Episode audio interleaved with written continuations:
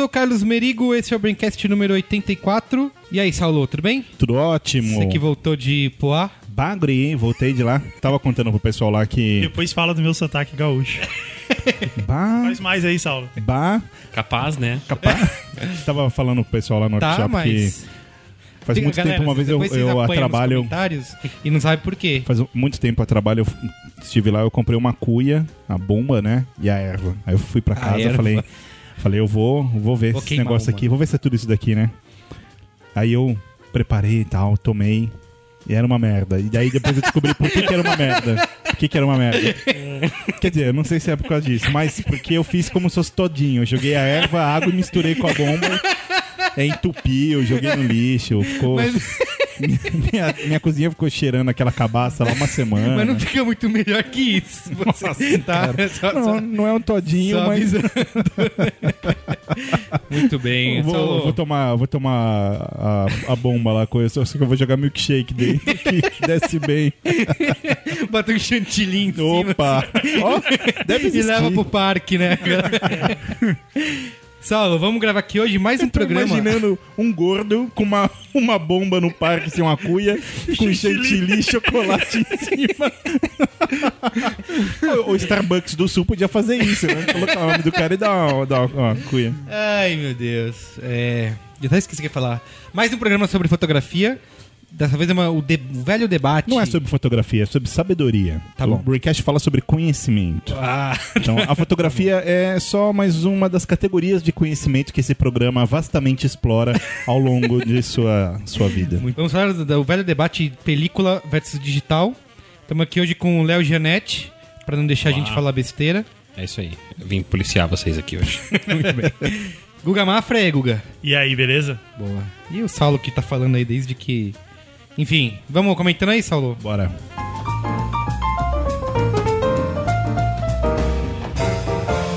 Comentando os comentários. E aí? E aí, Saulo Melete? Fiquei sabendo que o senhor tem um recadinho. Tem recadinho da paróquia. Esse é mais um programa patrocinado pela nossa. Que não é mais a Stock Foto, agora é a Stock. Isso. Mudou de logo e tudo, né? Estoque. Isso, Bem mais exatamente. simples, bem mais fácil. Exato, by Getty Images. E esse é mais um programa da nossa série sobre fotografia. Já fizemos vários programas, perdi as contas. Esse foi o quinto. Esse é o Ó. quinto programa da série. Temos alguém organizado aqui. O último foi o Talento versus Equipamento, né? Isso. Com nossos amigos Bressani e Angie Barros. e muito hoje. Isso foi muito bom, foi legal. E hoje estamos gravando esse programa aqui sobre película versus digital. Então, Que vai ser muito bom também. Vai ser muito bom. Exato. A gente tem que lembrar que a Stock é a maior comunidade criativa de crowdsourcing do mundo. Tem 100% do conteúdo gerado pelos usuários. Certo, Guga Mafra? Isso aí. Tem 125 mil artistas de diversos países contribuem. São mais de 11 milhões de arquivos e você pode... É uma fonte super fácil, acessível de arquivos royalty free.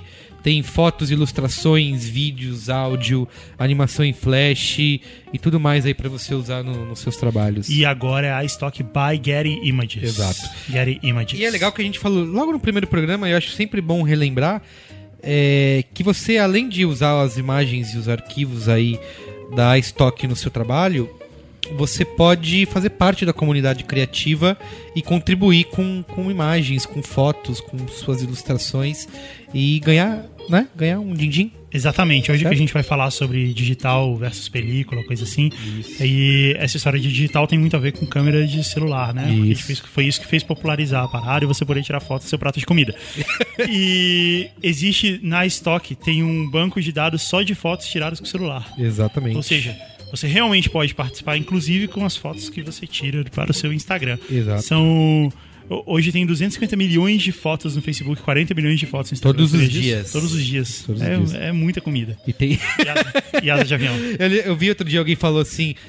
Putz, o Instagram caiu bem na hora do almoço, a galera vai passar fome, tipo, ninguém come hoje. e também é bom lembrar que tem vários colaboradores da Stock que têm em seus portfólios imagens escaneadas né, de material impresso. E né? até mesmo material impresso e imagens feitas com câmeras como Leica, Kiev Hasselblad. e Hasselblad. Hasselblad é a pronúncia correta, Saulo Milete. Hasselblad. Hasselblad. É, é porque são hipsters e são milionários, assim como o nosso querido Saulo Milete. E a Cê- Stock preparou várias dicas aí de como escanear filmes. Tem um post no, no site da, da Stock que é Manual de Treinamento do Banco de Fotografias da Stock, o passo 5. Aí a gente bota o link pra quem quiser seguir essas dicas. Cara, tem muita coisa nesse site da Stock, é impressionante, assim. Seu- O, o seu curso de fotografia inteiro da sua vida está lá.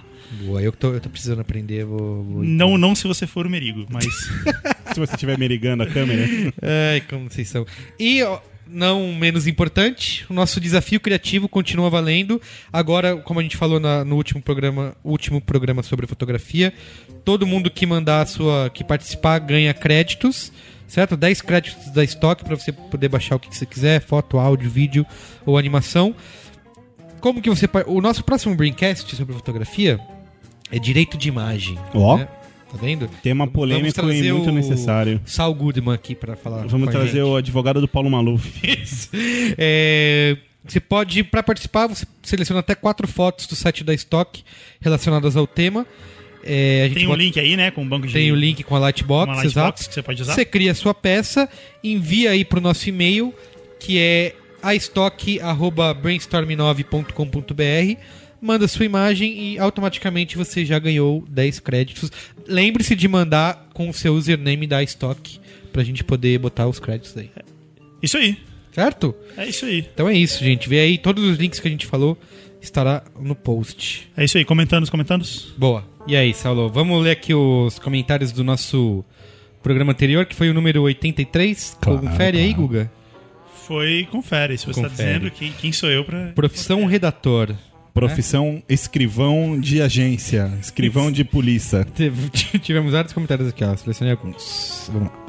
Olá, meu nome é Erika Ig, sou redatora publicitária. e É o que o nome? Erika Ig. Ah, Erika Ig. Isso. É Érica Espaço Ig. Sou redatora publicitária e gostaria de elogiar o último Braincast, profissão redatora, e contar um pouquinho da minha hilária experiência. Vamos ver mesmo. Olha a expectativa hein, Isso. que ela criou. O Guga vai aprovar no final que isso é hilária ou não. Vamos tá? ver. Cresci na dúvida do que queria fazer entre escrever e desenhar. Comecei a vida em agência como assistente de arte e fiquei alguns anos na área, mas realmente sentia falta de escrever. Todo mundo dizia que eu tinha que me decidir, pois não rolava ter um currículo do tipo, abre aspas, eu sou a Érica e faço criação, fecha aspas. Pelo menos não no começo, afinal é meio difícil começar a carreira como diretora de criação, né? Eu conheço uma galera é, é. que o sonho é isso. É, fácil. pra ser diretor de criação desde que nasce. É, Aliás, uma coisa que eu vejo muito em currículo, reparem, reparem, Brasil, que às vezes você, você começa a olhar a história do currículo do cara, é, é tipo assim, é, sei lá, dois meses estagiário, aí depois vem assistente não sei o que lá, aí o próximo cargo é tipo gerente de não sei o que lá. Fala, caramba, pulou assim, Subiu rápido. direto eu vejo isso. Exato, exato. Founder e CEO, é o Ah. maior...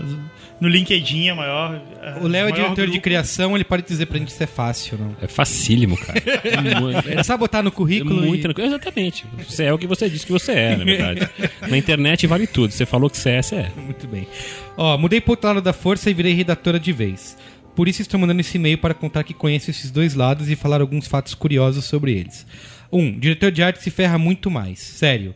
Tanto que a agência que trabalho atualmente, não que eu ache isso certo, tem três redatores para cada 15 diretores de arte. Caramba.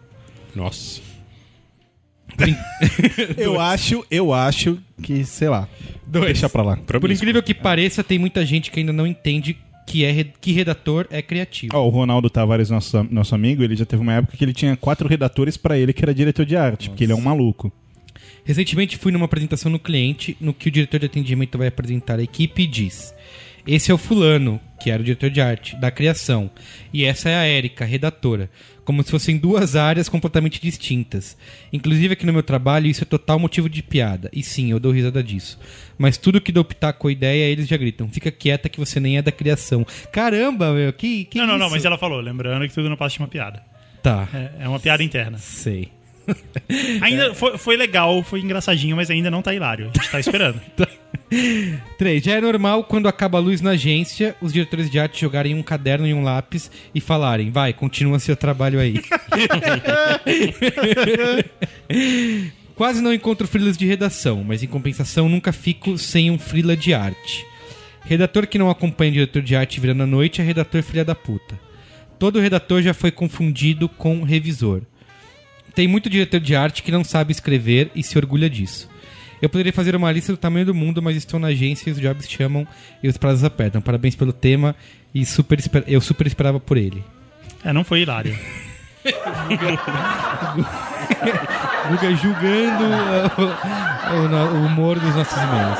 Como, não, eu tô julgando ela como redatora, não, não só isso. Tô julgando ela pelo trabalho Não, não, que ela não, faz como não. redatora. Não se- não seja- Porque- não seja não, assim. como redator faz parte O e-mail dela foi não, muito querido. Faz parte você não, você tem que você tem que gerenciar O as Guga adora ficar fazendo do bullying com os Isso, leitores, isso. com os ouvintes. É, achei legal o e-mail dela e eu, eu não gosto dessa comparação.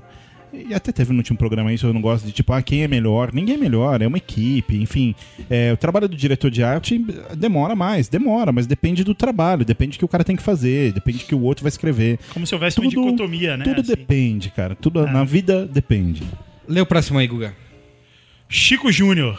Não mandou nada, você Nome, pode nome de, de cantor, né? Chico Júnior é quase que é um nome genérico, né? Tipo, fulano. Chico, Chico Júnior. É tipo o John Doe, né? É, Chico Júnior de, de quem? Da? Eu acho que a gente não devia ler esse e-mail. Mas vamos lá. Discordo totalmente Não, peraí, peraí, peraí. quando Ele você- chegou e não tem idade, não, Não tem nada, idade, não zero. tem porra nenhuma, não. É o Chico Júnior. É uma, é uma denúncia anônima, praticamente. Ele é filho do Chico. É, é. Tudo que a gente sabe é isso. Que ele é filho do Chico. Qual Chico? Não sabemos. Mas é o Chico Júnior. Ai, meu Deus, vai lá. Discordo totalmente quando vocês dizem que redatores não podem ser bons roteiristas ou escritores. Não, vou começar logo agora. A gente não disse isso. A gente disse que nem todo redator é um bom roteirista. Não que um redator não pode ser bom roteirista. Mas então, beleza. Seu e-mail tá invalidado daqui pra baixo, mas vamos continuar nele. A coisa principal que um professor Guga, me para disse de criar inimigos, velho. foi. Não, mas a gente não falou isso, cara. A gente falou que nem todo redator é um bom roteirista. Isso é uma verdade. Tá bom. A coisa principal que um professor me disse foi que os melhores redatores são contadores de histórias acima de tudo. Vejo uma semelhança muito grande entre escrever um roteiro para TV e pensar em um anúncio. O princípio de criação é o mesmo, o que muda é apenas o formato. Citando Pablo Neruda, escrever é fácil. Você começa com uma letra maiúscula e termina com um ponto final. No meio você coloca ideias. Abraços e parabéns por mais um excelente prêmio. Quem seleciona esses e-mails, cara? Sério? Tá, é o seguinte. é, Você é Tem um escravo. Não fui eu, não fui eu. Um escravo de nacionalidade que, que não vamos Foi, revelar. foi o pai do. Foi o Chico, É. né? O Chico Neto, né? Que selecionou esse. esse e-mail. Fala aí, Saulo. A gente sabe que, ok, é, existe a ideia. A ideia é a essência de basicamente qualquer coisa criativa. Isso é mais do que óbvio. Só que o ponto é, é a- a- o suporte, né? E o suporte, o roteiro como suporte, não é simplesmente um texto. Ele tem uma série de policies. E não só uma policy de construção, porque é chato, né? De tamanho de letra, porque isso é técnico, isso é bobeira. Mas uma, uma, uma policy de. de como se diz? A, a ideia respeita um formato descrito até em um livro. É um raciocínio diferente, né? Quer dizer, o cara começa a ler, na página 28, ele sempre já sabe que acabou ali o primeiro ato, começou o segundo, ele já ali. Já, ah, o, como é que é o o nome do livro? O famoso livro do, History. de roteiros Isso, History. que, que o cara conseguiu. Robert Mac... E o cara concebeu esse formato. Então, assim, ok, tem uma ideia, mas colocar isso ah, num formato de roteiro é difícil. E aí, uma coisa que eu falo pro Chico Júnior é: é tão difícil, e não significa que, ah, puta, é incapaz e tal. Não, são áreas diferentes. E justamente por isso, os produtores às vezes negocia com o escritor de um livro e o próprio escritor não faz o roteiro, porque ele fez a história, ele teve a ideia, mas ele não é apto para montar o roteiro. Quem faz isso é um roteirista, que é o, o- o cara que, que entende todas essas normas e políticas do filme, né? Por exemplo, Matt Damon e Ben Affleck. São dois roteiristas premiados. Eles começaram a. Mas falando sério, eles começaram a carreira deles com um- uma ideia que eles tinham, um roteiro, enfim, tem uma. o Gênio roteiro foi- Indomável, né? Mas É o- esse roteiro foi adaptado, não foi? Ou foi original? Ah, não lembro. Ó, tem uma pergunta aqui do Luciano Leão, que não mandou nada também. Galera, como funciona... Amigo do Chico Júnior. Galera, como funciona... Guga, Luciano Leão é tratador aqui no Zoológico de São Paulo. Galera, como funciona essa questão de buscar referências para escrever um bom texto sem cair na tentação da cópia? Para, parafrasear é permitido ou é o mesmo que pegar um layout pronto, mudar as cores, inverter a posição dos elementos e publicar como se fosse seu? É o dicionário de sinônimo, coisa linda. Isso. Aí ele mandou a frase que fez o e-mail dele ser escolhido. Feliz é quem descobre o Braincast antes de entrar para a faculdade. Parabéns pelas aulas. Dá tempo de desistir, né? E, e fazer uma, uma faculdade mais produtiva. Fica aí a dica. E Se aí, você quer qual o é seu- a resposta? Pera aí, antes disso, uma dica. Se você quiser seu e-mail lido no ar, puxa o saco do Merigo, do Braincast não, em do geral. Merigo não, É. do Braincast. É. O que, que você acha, Léo? Ou se falar que o Merigo é genial e o Corinthians é campeão do mundo também. é Eu vou assim mutar o Merigo, peraí, eu Léo. vejo eu vejo tentação muito maior pro diretor de arte do que pro redator. né? A história de você é, escrever é um processo criativo, acho que muito mais muito mais autêntico pra você, você passar aquilo que está pensando do que pro diretor de arte que vai em busca de muita referência mesmo pra criar o seu estilo. Sim. Assim, talvez estilo seja algo que você possa não imitar mas você pode seguir um estilo literário, assim, uma, uma pegada parecida com fulano ou ciclano. Mas acho que dificilmente teu texto vai ser copiado de alguém. Você copiou o texto, você copiou o texto e não. Assim, parafrasear tudo bem, mas copiar texto eu já acho de- mais difícil e fica muito mais na cara do que Sim. qualquer outra Não, coisa. e existe, e existe também uma outra linha aí que você tem que usar. Assim, se um cara que tira uma foto, sei lá, o cara que usa uma foto de um carro visto num ângulo em que você consegue ver a lateral e a frente dele, essa é a foto clássica do carro. Sim, Se você usar uma outra foto exatamente. assim, tudo bem, não, isso não é uma cópia. Isso é porque você não, não tem muitas posições a qual você consegue uma mostrar um referência. carro. é. Exatamente. Então, tudo bem. Um padrão, né? Exato. Lê o próximo e último aí. O Thiago Peixoto. Sou de Teresina, Piauí, e há algum tempo o Braincast tem tornado as horas no trânsito mais produtivas. Obrigado por isso. Eu ia fazer uma piada sobre o trânsito de Teresina, mas eu vou deixar pra lá. o Braincast 82 foi um dos mais legais que eu já escutei. Aprofundou sem ser chato. Agora, o BC 83 desceu meio atravessado. Qual foi? Foi o último. O, redator. o redator. Ah, tá, o redator. Tá bom. Ao con- 82 foi o Profissionais versus Micreiros. Tá. Ao contrário do anterior, que parecia uma conversa despretensiosa de amigos bem informados e com opiniões fundamentadas, esta última edição não trouxe insights ou provocou reflexões, pelo menos não para mim. O nível da coisa pode ser retratado por um comentário da Maria Lígia, analisando a suposta inespecificidade técnica do trabalho de redator. Fiquei surpreso quando ela revelou que a ignorância do autor de um e-mail destinado a ela serviu de alento. A conclusão: a ignorância, no contexto, falava-se sobre o emburrecimento das pessoas, do outro garante meu ganha-pão. Não sei se entendi errado e se, tive, se tiver sido o caso, perdão. Mas isso soou meio como nivelar por baixo e corrobora com a tese de que o ofício de redator não demanda estudo, até mesmo específico. O que dá destaque, o que faz um redator ou qualquer outro profissional ser reconhecido é a busca pela excelência, não a incompetência alheia. A propósito, nas análises de GTA, nenhuma menção foi feita a Red Dead Redemption. Fica aqui meu protesto. Grande abraço. Eu, eu- eu concordo com o Thiago, eu não tenho nada a declarar a respeito disso. Ele tá certo. É, eu vou, co- vou comprar a briga do Red Dead Redemption, do resto A gente esquece. não falou, a gente falou sim. A gente, aqui era um programa Cara, sobre eu, eu, eu, GTA. eu, eu, eu, eu, eu, Saulo, É. tenho, tipo, 99% de certeza que eu citei. Até porque É. no final de a gente grava esse programa na segunda. No domingo eu fe- fechei o. É, verdade. fe- fe- fechei o jogo. Fe- Acho que no Qual é a Boa até você falou. É. Enfim. Vamos ao programa aí, falou? Ô, deixa eu falar de GTA só uma coisa, já que Fala. a gente falou. Só pra gente não ter que falar isso no Coiabora Tá depois. bom. Eu comecei Por a que jogar você agora. falar esse- isso no Qual é a Boa? Eu- não, é porque é rápido. Tem outra coisa no Qual é a Boa? Tem. Hum. É. Eu já comecei a jogar GTA agora, cara, e eu tô merigando animal, assim, cara. Tá, tá muito difícil. Eu, O 4 ou 5? 5. Cinco, eu fiz 100% no GTA 4. Parabéns, cara. 100%. Quer aplauso? Eu ponho Quero, aplauso quero. aqui. Não vou pôr. E aí, é isso? É isso, vamos ao programa. Vamos. Saulo, A gente já teve essa discussão aqui outras vezes. Aqui não, não nesse programa, mas na vida. Sim. Nos cafés da vida, não nos bares. A gente não discute, né? Eu te ensino, é diferente. Ai, meu Deus. A tá discussão é tá quando bom. você, você troca e uma pessoa aprende, outra aprende, mas Aham. não é o caso. Tá bom, depois no final a gente. Vai longe. E assim, a gente sempre. A gente sabe que, por exemplo, a, a digitalização da. é, essa discussão, esse debate película versus digital, a gente tá falando, na verdade, de uma revolução de, um, de uma mídia, né? De um, mer- de é, um mercado. né? Embora a gente saiba começando já esse programa, a gente sabe que é tão polêmico quanto Canon versus Nikon, Isso, isso. iPhone versus Piriri. Isso, e a gente sempre ficava nessa discussão, e eu já vou de cara entrar com essa pergunta pra gente conversar, que é... Eu lembro que você foi, an- antes de entrar nessa pergunta, eu quero, eu lembro que você foi em casa uma vez, eu falei, ah, eu tinha acabado, acho que alguns anos atrás, tinha acabado de comprar um Blu-ray. Eu falei, ah, vou pôr Poderoso Chefão em Blu-ray. Você falou, não, e é uma merda, porque eh, não tem o grão, porque vai ser tudo aquela imagem digital e não sei o que. Aí eu botei, e você, caralho, que animal, porque preserva, né? Porque o Coppola foi lá e botou o dedo dele, então não é à toa. E a gente sempre ficava nessa discussão de, cara, faz diferença realmente película versus digital ou é só uma nostalgia ou é só uma questão de ah, as tradições ou realmente a gente consegue olhar e enxergar a diferença? Eu, eu, tá? Acho nitidamente, assim, nitidamente. Quando eu vou no cinema, eu começo a ver o filme, eu bato o olho e falo, bah, isso é bah.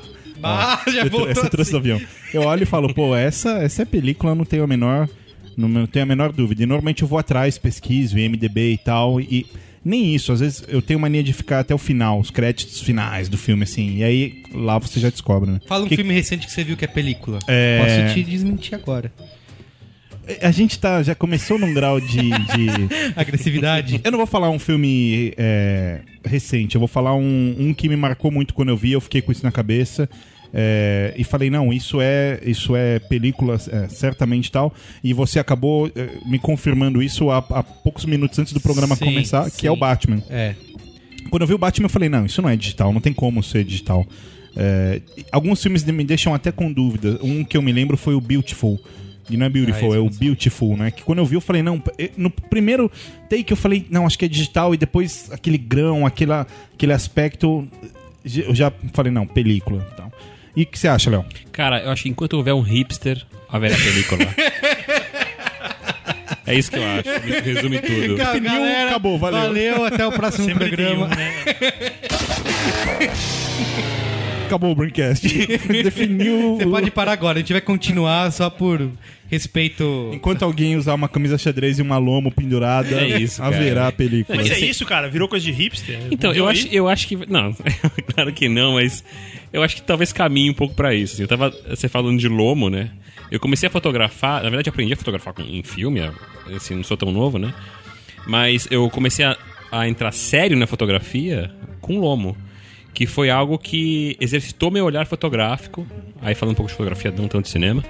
Exercitou meu olhar fotográfico e eu quando, enfim, comecei a entrar mais para uma questão mais profissional e querer uma câmera melhor e querer fotografar sério mesmo, eu comecei a perceber que o meu olhar tinha sido muito influenciado por causa da, da estética e por causa da- do, do jeito de fotografar com lomo.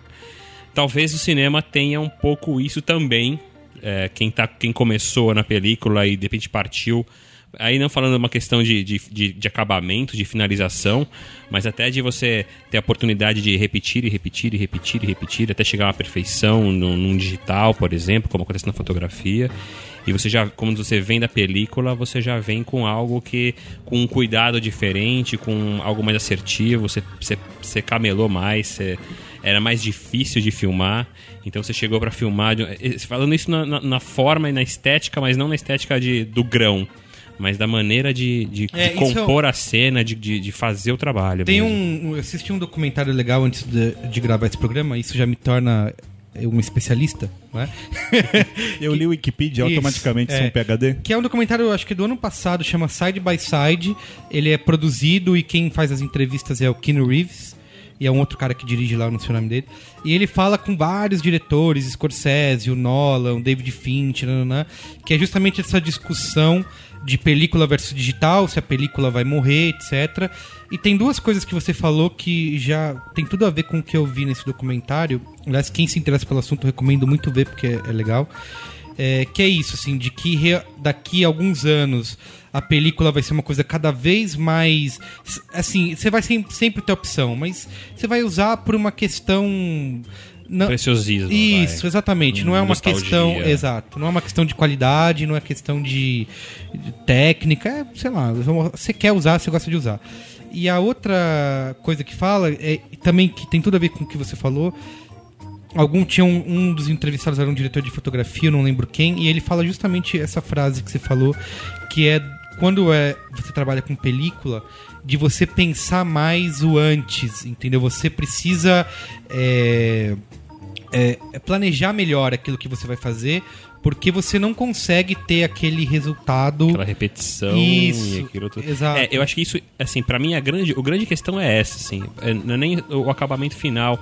É, o- é a formação do profissional de cinema, a formação do profissional de fotografia, quer que seja, é, que veio do- da escola mais roots e que obri- foi obrigado a pensar. Com, até se você for olhar, sei lá, você tem uma, uma história. A gente estava falando antes do, do Braincast, pessoal estava batendo um papo sobre a- as histórias, né? Sobre os roteiros, né? É, e você tem hoje, você tem o digital, não só a filmagem, mas o o CGI, a pós-produção. Ah, cara, qualquer história é história, né, meu? Vamos fazer então, vai, vai um meteoro, vai explodir tudo e vai aparecer um monstro e tal, você faz qualquer coisa. Agora, vai fazer na película ali, só É. aquele filme, criar aquela ideia com aquela história pra você filmar sem efeito especial nenhum, só com uma telecinagem depois, ali um tratamento e tchau. É, né? eu, eu sempre defino película, o primeiro filme que vem na minha cabeça, inclusive eu já falei isso em outro Braincast aqui, é automaticamente Barry Lyndon, assim, do Kubrick. Porque pra mim aquilo é a, é a superação da, da tecnologia. Que é o cara chegar ao preciosismo de desenvolver é, um- um- uma película especial, né? Um pouco um filme, filme muito mais sensível. Era e Kodak que você falou? Fuji? é, eu acho que, se eu não me engano, era Kodak. É, e, e ele desenvolveu, inclusive, uma lente. Uma lente de, de abertura maior para captar mais luz. E imagina isso, cara, sem você ter um monitor, né? Não tem monitor. É simplesmente acende a vela, coloca a câmera, faz toda a configuração, todo o setup, toda a matemática que existe É. por trás dessa arte e, e confia nisso e faz o. E, e é lindo, é maravilhoso, né? Ele conseguiu criar uma estética o tempo inteiro, assim, isso é uma, uma curiosidade do filme, que é você pausa ele e olha pra qualquer momento e realmente parece uma pintura francesa. Parece Sim. que é um quadro francês. Tem uma coisa que é, a gente fez um programa aqui sobre direção é, de fotografia, né? Sobre a profissão, sobre o trabalho e tudo.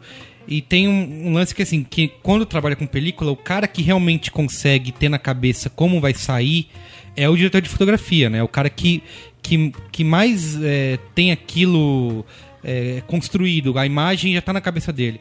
E o resto da galera tem que ir pra casa, porque eles filmam, aí mandam pra revelação, que faz durante a madrugada, e a galera vai dormir, meu, puta, será que deu certo aquela cena, Ou- né? ou pensa em- expectativa. É, pense em casos, eh, histórias que eu já li interessantes de filmes, por exemplo, que tem uma cena de slow motion.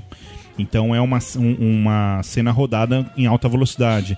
Então os caras colocam aquele, aquele gabinete, né? O magazine gigante de, de película, roda a cena e o ator erra, por exemplo. Então você acabou de jogar uma fortuna Fora, fora, e tira é. o magazine até configurar outro e vai comprar outro, não tem, põe. Então é, é, uma, é um trabalho muito maior, né? Tem, eu, eu falei no começo que. Acho que antes de começar a gravar, que eu me surpreendi, porque assim, o Christopher Nolan é um dos caras que defende a película e ele quer usar, diz que vai ser um dos últimos caras a usar. Tem vários outros que, que defendem O digital. Quentinho Tarantino defende a película É, o também. Quentinho Tarantino o Quentinho Tarantino até chegou a, a comentar que no dia que a película acabar, ele também como É, cineasta exatamente, para. exatamente. É. Mas tem um amigo dele, o Robert Rodrigues, que é o contrário. Ele é o cara. to- Primeiro que ele se fez com digital, né? Porque ele tem um estúdio na casa dele, é onde ele faz tudo. Ele já falou, por exemplo, o Sin City, ele falou que era um filme que não existiria se não tivesse digital. E ele compara assim, ele fala que filmar com película é a mesma coisa que pintar com as luzes apagadas, assim, porque pra ele é inconcebível você filmar algo, ter que esperar pra saber como vai ficar, não poder ver, porque você não pode. é, quando, você tá- quando você filma em digital, você vê, você altera alguma coisa, é, você vê a performance do, do ator, pede alguma alteração. E na película não tem isso, né? Tem até a limitação de tempo também, né? Que são 10 minutos que você tem de cada, de cada rola e você para, tem que trocar e nananá. Tudo isso só torna o poderoso chefão ainda mais absurdo. só torna ele ainda melhor. Mas então, eu tenho, eu tenho uma pergunta pra vocês a respeito disso. É, quando a gente fala de que uma, ah, uma tecnologia substitui a outra, se o digital é melhor do que a película, ele é melhor. É, não, existe um saudosismo, a gente que aprendeu a trabalhar com película, a gente vai ficar meio chateado disso que vai ser substituído, mas beleza, um dia a gente vai morrer e isso vai ser outra, isso vai ser, é, isso vai ser superado e acabou. Agora, no áudio, por exemplo, você tem no áudio analógico coisas que o digital não consegue fazer. Ele de fato não consegue fazer. São, eu posso citar aqui duas coisas. Um, uma coisa chamada falsos harmônicos, que é uma coisa que é, o digital não consegue, não consegue reproduzir. Existem até formas de você simular isso, mas ele não é perfeito. E ele é perceptível, principalmente para quem é audiófilo, para quem é DJ, para quem é maestro, sei lá. E tem uma outra DJ? coisa que. É. Pra tem um, quem é DJ. o maestro Billy é DJ. Cara. Não, mas o, o Billy é, dif- o Billy é músico, é É, ok, produtor. então, tá, beleza. É é desse cara que eu tô falando. Não tô falando quem ataca Tá, de DJ. tá. Não é o cara da o, Não, namorado é- da Madonna, não, lá, não, não, o ex, né? Não, não é blogueiro, é atacante de DJ. O que, que E. você tem contra os blogue- blogueiros? Que ataca de DJ? Tá bom, André Marques, beleza. Boa, fechou. Pronto. E uma outra coisa é o calor da válvula. Existe uma coisa no, no, no mundo analógico que é isso. A válvula, quando você tem um, um, um equipamento valvulado, ele consegue imprimir uma certa distorção no. Desiste. No. Desiste. Peraí, deixa eu terminar de falar, cara. Então, mas já Deixa eu desiste. terminar de falar você me manda Porque eu tive uma discussão com o Merigo sobre isso e ele não aceitou que válvula é melhor que transistor. Não, não, não, peraí. Não é, não, eu não, não vou nem entrar na história de ser melhor ou não, porque isso é uma questão de opinião. Não, e é, Mas- mas, é melhor. Isso é um fato. Mas é uma coisa que o digital não consegue, o transistor não consegue fazer e o digital também não consegue fazer. Tanto é que você tem estúdios que são totalmente digitais e portáteis, não sei o quê, mas o cara tem ali um amplificadorzinho de válvula, que tem uma válvula pra você passar o microfone por ele, pra você poder dar um calor na voz. Isso é, isso é altamente perceptível, um leigo percebe isso. Nada Então- que um Pro Tools não faça. Não, não faz, não faz. Tanto é que você tem estúdio com Pro Tools e você tem um, um, um pré-amp. O homem foi pra dele. lua. Você acha que ele não. É, Guga, mas sobre isso que você tá falando, Eu tô essa sua falando assim, pergunta... é uma tecnologia que o digital simplesmente não substituiu, não consegue substituir. Eles caminham, eles Tá, caminham juntos. Continua então. Então, a minha pergunta é, é, o digital, ele pode substituir a película por completo, e isso tudo é um saudosismo, não, mas película é, é maneiro, e vai ser coisa de hipster, ou, de fato, existem coisas que a película consegue fazer que o digital não faz? Quer responder, Léo? Cara, eu tecnicamente não tenho, não tenho ideia se isso vai acontecer ou não. Eu acho que hoje em dia, assim como o Saulo senta na cadeira de cinema e percebe, então isso já denota que a gente tem uma diferença sim e que o digital não vai chegar nesse, nesse ponto nunca.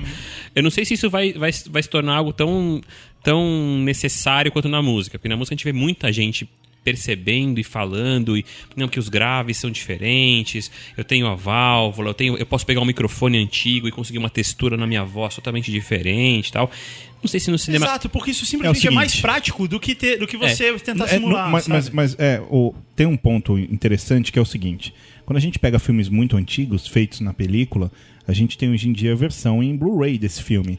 Porque basicamente pegaram a- o, o rolo e ele foi, digamos, reimpresso digitalmente numa qualidade maior. Todos os filmes feitos na década de 90, esquece, porque o trabalho para você converter ele para um Blu-ray, por exemplo, hoje em dia, já é enorme. Os que foram feitos digitalmente, eu digo.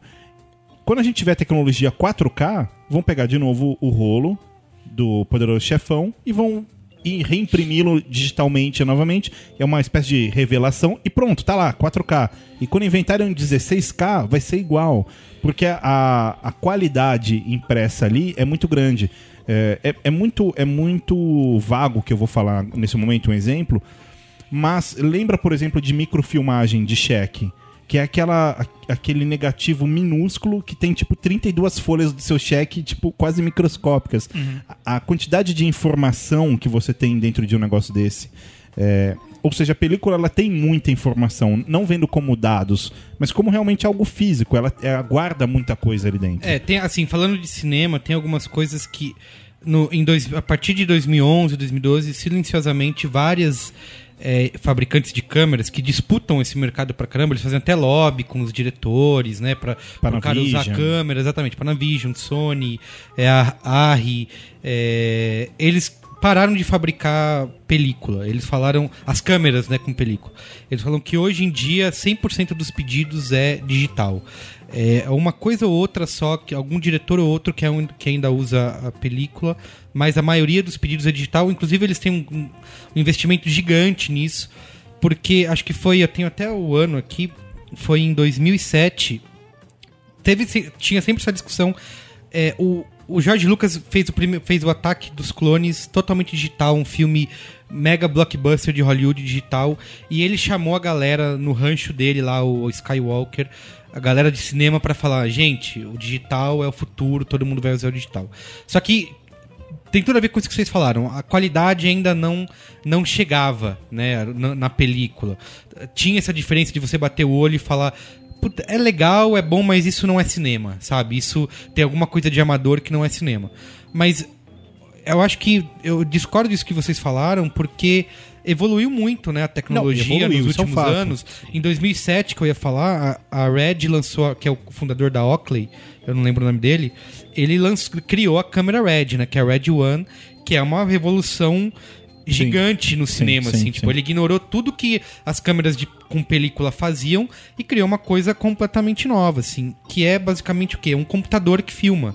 Mas só, mas só um comentário. Eu não acho, falando isso, eu não acho que a película é melhor que o digital, né? Tipo, eu realmente gosto, prefiro a da estética dela e tal, mas o que eu quero dizer é que hoje em dia o digital é outra coisa, porque o cara não filma em, tipo, sei lá, 1920 por 1080p, não. Não, ele, ele filma, filma- exatamente. Em, em uma, em uma resolução escrota. Ele filma em, que- a, a que Red quando- Epic, que é a última, filma em 5K. Então, que foi o Hobbit, foi É, feito. e é isso que eu ia falar. Quando sair a tecnologia 4K, esses filmes vão acompanhar. O ponto é, e quando sair a tecnologia 16K, a tecnologia digital automaticamente muda. Por quê? Porque não se trata só do- de, de arquivo, mas é processamento, é memória, é uma série de Não, coisas. tá bom, cara, mas a gente tem filmes de E- e a película- que também não ficam perfeitos hoje. É, lá. então isso que é, porque assim, uma coisa que É, mu- é normal que essas coisas fiquem datadas depois de um É, um grande problema da película é que ela degrada muito, né? Pra você, inclusive, fazer. Hoje em dia a gente faz tudo com, com fundo verde, efeitos visuais. blá, Você faz isso com digital, porque com película você degrada a película a manuse, manusear Passa na máquina. isso que, cara, chega no final é um, é um, é um- o processo é um lixo, entendeu? Aí a gente entra numa outra discussão que é a questão de até quando eu boto isso no B9 alguns posts é a, o making off de séries ou de filmes e que é tudo fundo verde. fundo verde, até até uma estranha. cena comum da galera conversando em frente ao mar é um fundo verde. É. E aí você fica, meu, caramba, no que que é verdade, sabe? O, que, que, o que que realmente é realidade nisso? E é uma coisa que o Scorsese discute nesse documentário que eu vi, que é assim, quando você na, no- nos- nas décadas passadas a- o cinema roots com película, você assistisse e falava, meu, isso aqui os caras realmente fizeram, sabe? Fizeram Pararam na unha. uma exa- avenida Exatamente. O valor daquele Fizeram- coisa artesanal. aquela coisa, Exato. olha, isso foi difícil de fazer. Exato. Aquele stop motion com massinha, sabe? Isso, fala, isso, Nossa, o cara. E hoje em dia você fica, meu, o que, que é realidade, entendeu? Os caras de produção de cinema dizem que o diabo mora na rua, né? Porque sempre que você vai fazer uma externa, tudo pode acontecer, assim, qualquer É. merda pode acontecer. Tem um. O, o- o Danny Boyle que fez o. O primeiro filme, aliás, que, ganhou o Oscar de fotografia totalmente digital foi o Slumdog Millionaire, que é. Quem quer ser um milionário, né, no Brasil, ganhou o Oscar de fotografia. E ele fez o filme aquele o, o Extermínio, que Sim. é 27 Days Later. Zumbis correndo rápido. Isso. E ele falou que assim, a única maneira de filmar, ele inclusive o cara que é o diretor de fotografia é o cara do Dogma. A primeira galera a usar câmera digital, câmera na mão, sabe, da Sony Handcam aqui na mão, e que se se você assistir parece uma coisa tosca, filme caseiro, Pra você que não tá olhando pro seu vídeo, o Merigo está fazendo mímicas de com a segurando a câmera na mão. câmera Foi a na mão. galera do Dogma 95, né? O Lars von Trier, a galera que fez o- os Idiotas lá, o Celebração e tudo. E ele chamou um dos caras pra ser o diretor de fotografia do Extermínio, porque ele viu que ele falou: Meu, isso aqui eu preciso usar porque isso aqui me dá uma flexibilidade que eu não tenho com câmera. O, do- o Dogma do Buddy Jesus é digital? É esse Dogma que você tá falando? Não, Não, o Dogma- Dogma 95 é um Ah, movimento. tá bom, tá bom. Eu tô pensando que você tá falando do filme, tá bom, entendi. É norueguês. Isso É tudo igual. É norueguês. É a mesma coisa. Dinamarquês também. É, tá. finlandês, tudo a mesma coisa. Então, é um, aliás, mas esse filme faz parte, não faz. Não, de quem que é esse? Não, não faz não. Não, não, é, mas filme não é, do- Dogma, é Dogman que você tá falando? Não, é isso? Dogma 95. Tá, Dogma é um movimento 95, tá, entendi. do cinema que começou com o cinema dinamarquês, que tem várias regrinhas, que não usa trilha sonora, etc. Que você não pode mexer no cenário. E você não pode mexer no cenário. Todos os filmes do, do Lars von Trier são todos assim, basicamente. E eles começaram a usar aí, câmera na mão no começo da década de 90, que a Sony tinha acabado de... Acabado não, fazia algum um tempinho já, lançado a Sony's Handcam, né, que é um ícone da Sony, né? E, e aí o Danny Boyle chamou, eu não lembro o nome dele, um dos diretores de fotografia, pra fazer o extermínio. E ele contou essa questão que foi você que falou de externa, que, por exemplo, eles tiveram que fechar Londres para poder filmar todo o apocalipse, não tem ninguém na rua, né? E falou assim, eu só podia fazer isso com a flexibilidade do digital, porque eu botei várias câmeras que custavam muito barato, é, podia ter o cara com a câmera na mão, em vários lugares, para poder filmar o mais rápido possível para poder liberar a cidade. Se você assistir o Extermínio hoje, isso aí eu concordo com você, assim, você bate o olho, fala, meu, isso aqui é diferente. Mesmo o cara que é leigo, que não tá nem aí, é... porque no fundo é é isso, né? A gente aqui que tá discutindo se importa com isso, mas o público que vai no cinema não precisa saber se é digital, se é película, não, o cara quer ver a E história. a gente tá falando do grande público, né? Isso, É, uma- mas uma a galera vez- que produz, a galera que filma, isso é uma, é uma, é uma questão é, colossal, assim, né? De poder economizar dinheiro, de poder ter flexibilidade, de Sim. poder. Há, há pouco tempo atrás, na casa da minha sogra, eu ouvi meu cunhado falando com a minha mulher, falando assim: ah, não, eu vou, eu vou no cinema ver, sei lá, filme X. Faz um tempo isso. Ela falou: ah, mas é bom esse filme? Dele, a resposta dele foi: sei lá, mas é 3D, da hora. É. E aí, na hora que ele falou isso, eu pensei: pô, esse é tipo a maior parte do público de cinema, né? É o cara que. Isso que você tá falando, Merigo, o cara, pra ele passa, ele nem vê. É, exatamente. Outro filme que eu acho que dá muito pra perceber, e acho que pra mim, eu lembro de ter sido o primeiro filme que eu realmente notei diferença, é, até porque eu sabia que era digital, foi o Colateral do Michael Mann, Sim, que tem sim. o Tom Cruise. Ele fala que ele usou é, as câmeras. é, tem, já tinha, ainda tinha um problema, por exemplo. O digital não pega as tonalidades de preto, né? Que, que, o- que a película pega. Então, Sim. você pega aquela- os filmes é, que, que é no escuro, né? E que. E você consegue enxergar ainda assim, porque a película consegue registrar ali vários tons, né? Ela não Preto. chapa. Exatamente. E o, e o digital costuma chapar. É um, um exemplo, uma coisa interessante sobre a, a, a filmagem digital, e aí eu não tô falando de cinema, nunca trabalhei com isso, mas agência mesmo, enfim.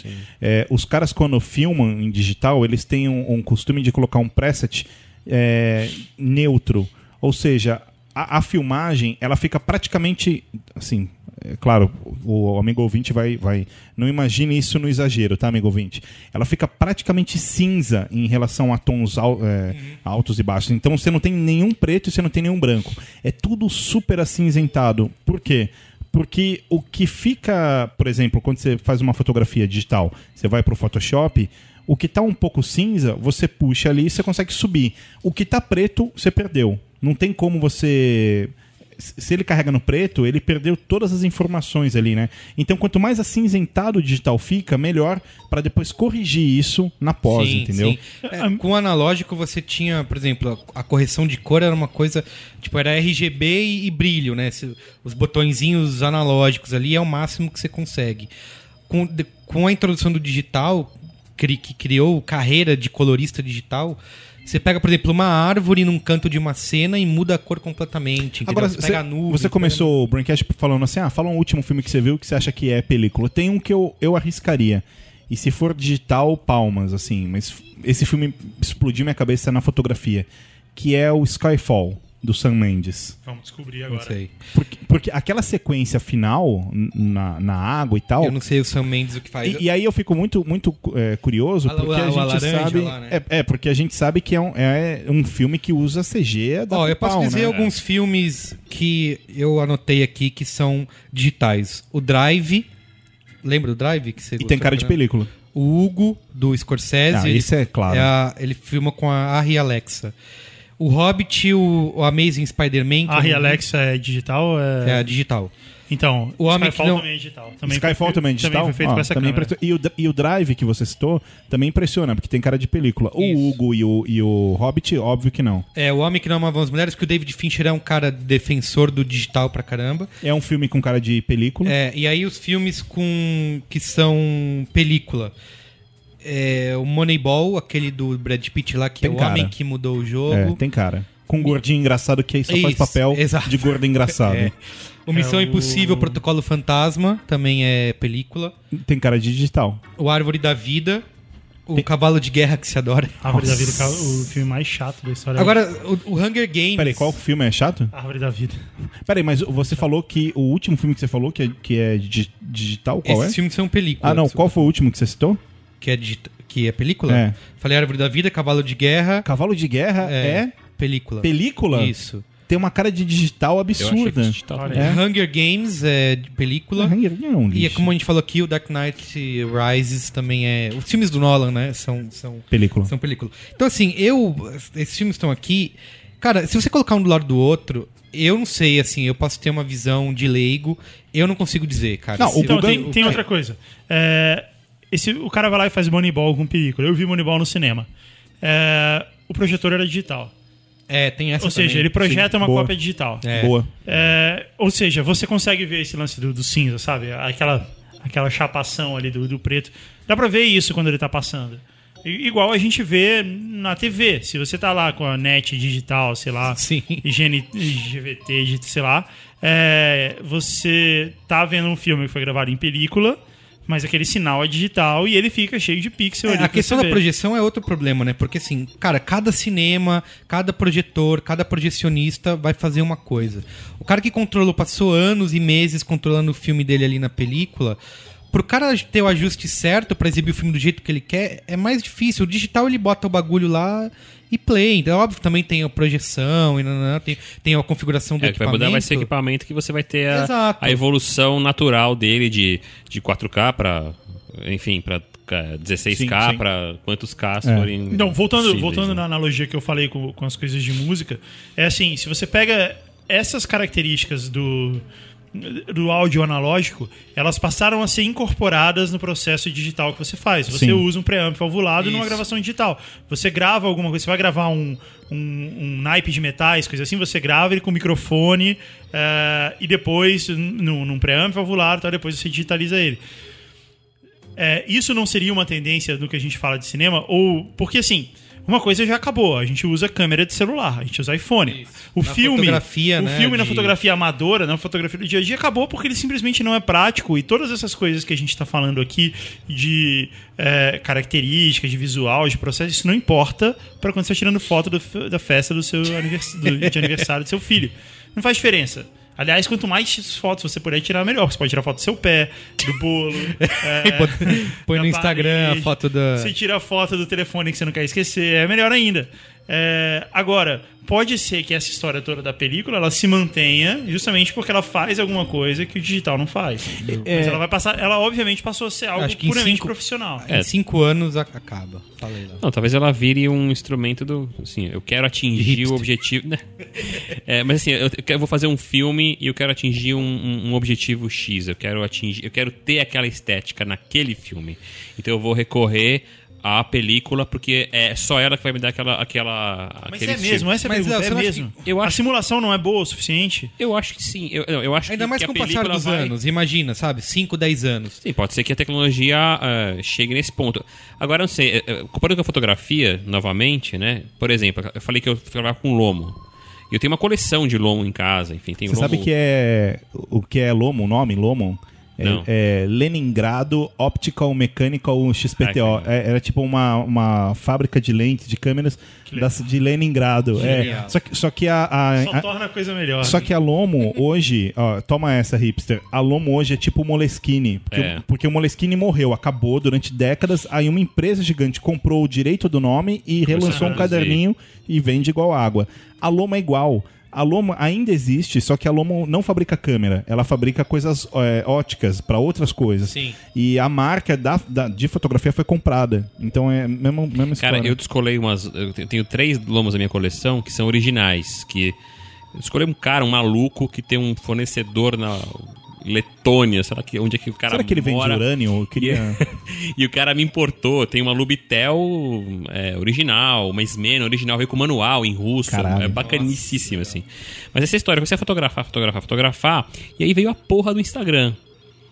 E aí é, esvaziou completamente aquela barato de putz, porque a foto tem uma estética bacana, é lógico, você não, você não, não vou comparar, né? A, a foto é feita em filme, ela tem o imprevisível da Lomo, Sim, que sim. nu- nunca vai ter o imprevisível no seu Instagram, no verdade. filtro, naquele filtro Gotham City que você coloca ali e tal, não sei o que, acabou e resolveu, né? A mesma coisa, mas deu uma esvaziada. Mas se eu quiser, se eu quiser o imprevisível, eu vou fazer o quê? Eu vou recorrer à minha câmera analógica.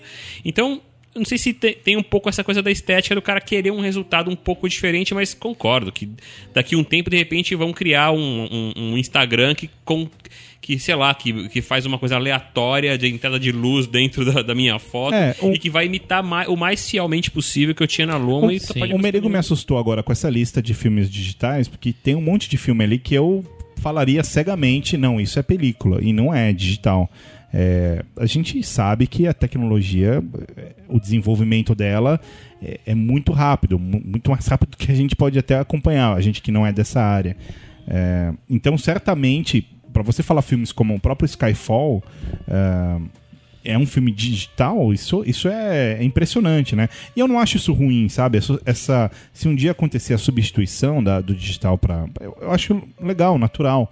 É, eu acho que Assim, existem problemas que muito já maiores. Com, com o que eu te falei no começo, a Panavision falando, por exemplo, que em dois, em- eh, acho que em 2005, 2004, eles estavam numa produção absurda de 110% da capacidade de câmera de película e hoje em dia tem não se procurar, tem algumas notícias assim, eles não anunciaram isso, mas silenciosamente parando de produzir as câmeras de película. Isso quer dizer muita coisa. É óbvio que as câmeras de película continuam sendo usadas por muitos e muitos anos, mas você vê que a, se a, pra demanda ter diminuído tanto num intervalo de tempo pequeno, dá já uma noção do que vai ser o futuro, né? Aí voltamos aos hipsters, né? É, o cara que vai buscar aquela película lá com o Sr. Ming, que só ele Isso, vende. é, o, o- o cara que tira foto com filme estragado, filme vencido. A né? questão, talvez, é, é, seja voltando de novo para aquele ponto, talvez não seja nem só da estética do, do grão do filme, mas seja do cara querer fazer uma produção com película porque ele quer o imprevisível, cara. Ele quer. ele não Exato. quer ficar fazendo repetindo mil vezes, ele quer o erro do ator mesmo. Sim. Ele quer o- a, a cena não tão perfeita. É, no, Ele- no É igual, é entanto, igual fotografia de pinhole, né? Assim, você, Exatamente. você faz aquilo porque você quer ver o que, que o acaso vai Exatamente. produzir A é ali. muito isso também. É, não, não porque você quer atingir um resultado específico. Exatamente. Em- embora, embora a gente, falando de película, é, vários desses, desses caras, diretores antigos e tudo mais, os caras não viam, não tinham monitor ali, mas eles tinham total controle, tipo Hitchcock, tinham total controle do que estava acontecendo ali, s- seja lá qual fosse a cena.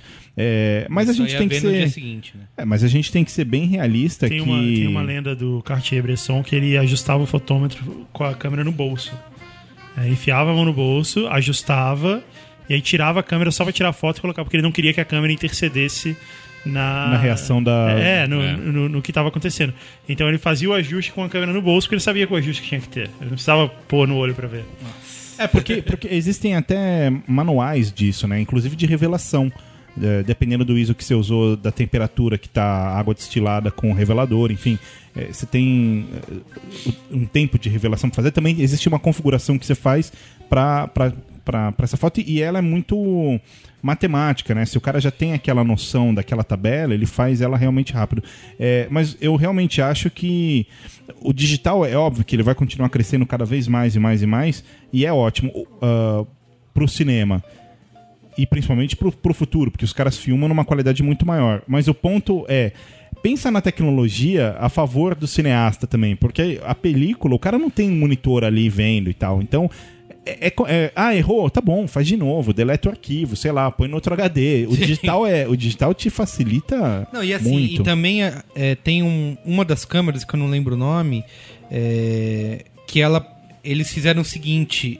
Acho que o Slumdog Milionário usou bastante isso.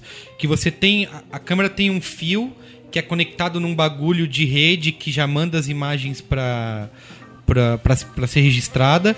E, e o pedaço que você usa para filmar a lente ela, ela é muito pequena e flexível. Então qualquer um carrega ela coloca ela em lugares que uma câmera normal não entraria. Então assim é uma questão que que o digital proporciona também, né? Que a, te- a tecnologia proporciona essa flexibilidade de você começar a experimentar coisas que antes você não podia fazer. E eu acho É, que assim, o, é o visual GoPro, né? A gente tá É, falando aqui um monte de. exato. A gente tá falando aqui um monte de cinelook e de grão Isso. e de não sei o que, que, que eram visuais que existiam antes e que, e que vão se perdendo. Mas tem visuais novos sendo produzidos. É, a gente falou muito de Breaking Bad aqui no- nos últimos Braincasts, que é uma que usou muito esse esquema GoPro de colocar a, a câmera em lugares pra pegar um ponto de vista diferente, entendeu? E que, e que outra câmera não entra ali. E já é um entendeu? típico visual GoPro, já é até uma coisa talvez da nossa época. Exato. As coisas exato. produzidas agora têm essa cara. Isso. O, o que me incomoda mais no digital é algo que o Merigo já falou nesse programa, que é o fundo verde. Porque eu acho que o cinema, tudo bem que daí você tem um, um cara, o CG fazendo toda essa arte e tal, mas eu realmente é, adoro reparar na direção de arte e essas coisas que são, são desenvolvidas ali, né? Então, cenário, figurino, é, é, existe toda uma preocupação entre essas duas. Sim, Quando a gente sim, gravou o. Braincast sobre é, direção de fotografia, a gente falou muito disso, né? Isso. Então essa tria de diretor, diretor de fotografia e diretor de, de arte, é muito bonito você ver isso. Agora, quando faz no fundo, É. no fundo verde, a- a- aquela sátira do Porta dos Fundos, é, é- É, fundo verde, perfeito. a resposta o, é isso. o Avatar, por exemplo, do James Cameron, que aliás ele foi um cara que criou câmera, né? Junto, não sei que empresa que foi, é, acho que junto com a Arri, eu não sei. É, que fez o 3D de botar duas câmeras um do lado da outra para film, pra filmar realmente em 3D, desenvolver a tecnologia e tal. Isso é muito legal.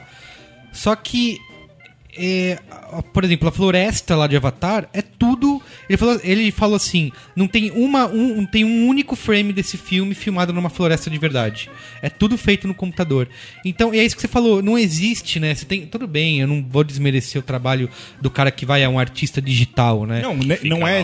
Você não desmerece. pixel ali, né? Isso. Mas é diferente. É, dife- exatamente, é diferente. E é, e é muito legal o trabalho do. Porque a direção de fotografia, cara, é. é- antes, antes desse broadcast é, começar, eu tava. Eu e o Léo, a gente tava vendo um vídeo. Aquele vídeo de análise de um corpo que cai sobre as, as ah, cores. sim, sobre as cores. Cara, aquilo é muito foda, assim. É muito foda. E aí você, você pode fazer aquilo no digital, tudo no fundo verde? É claro que você pode. Mas você pensar que o cara teve a preocupação de fazer aquilo ao, ao- assim, ao vivo, né? Num take só, mudando as luzes, inver- invertendo o cenário, fazendo. Cara, isso é muito legal. Sim. Eu falei do, do que o Jorge Lucas fez isso com o Ataque dos Clones, chamou a galera, inclusive ele foi visto na época como o diabo encarnado, vai matar a indústria, né? E teve a Panavision teve uma, uma sacada que foi pra quebrar um pouco essa essa rejeição da galera de cinema quanto ao digital, que eles lançaram em 2005 a primeira câmera digital deles, que era a Ge- Genesis, né? Panavision Genesis, que usava um chip de 35 que simulavam 35 milímetros. Tinha um campo de profundidade muito similar ao filme. E qual que era a sacada?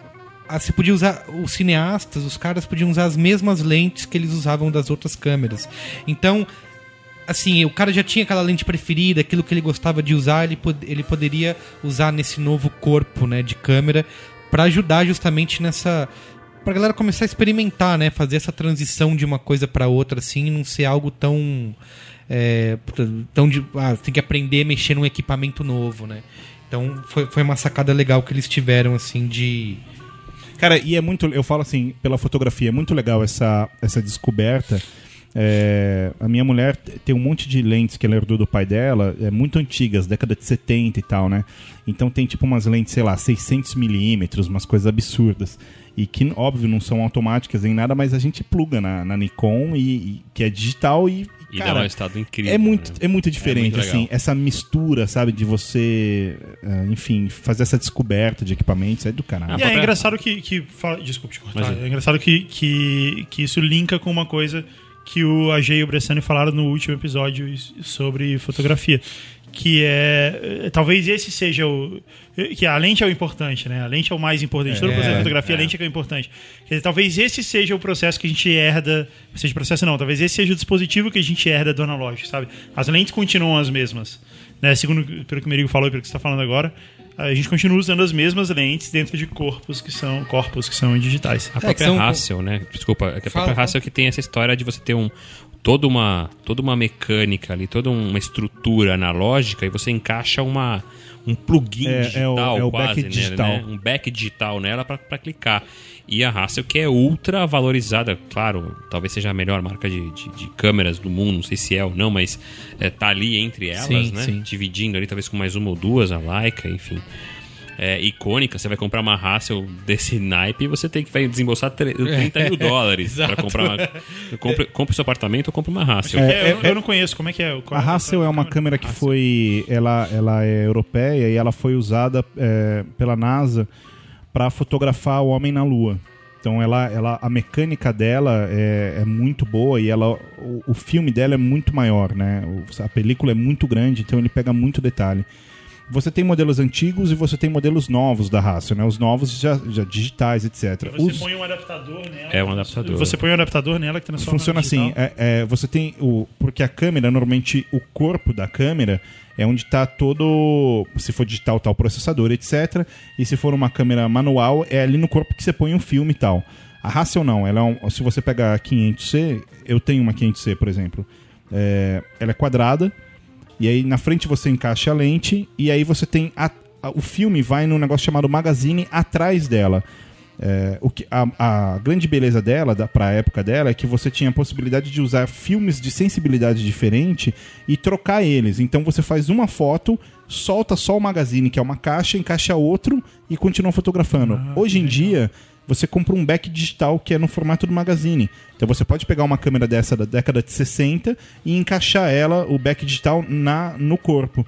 E a câmera de 1960 se torna uma torna câmera digital de, com com- 50 megapixels. com uma, uma qualidade, enfim, da- uma qualidade absurda e também com essa característica um pouco mais Legal refinada isso. de uma câmera mais antiga. É, então a mistura do, do, do equipamento velho com o novo. Com o novo. E a Esse- foto que você tira do seu prato de comida deve ficar incrível. É, Aliás, eu acho que o, A comida até parece melhor. o, o Instagram, a foto do Instagram foi o, é o responsável pelo boom da culinária dos sim, restaurantes. sim, no exato. Brasil. Então, mas e no falando mundo. do do Instagram, o Instagram é aquela história. Tem uma discussão muito grande em relação a isso, é claro.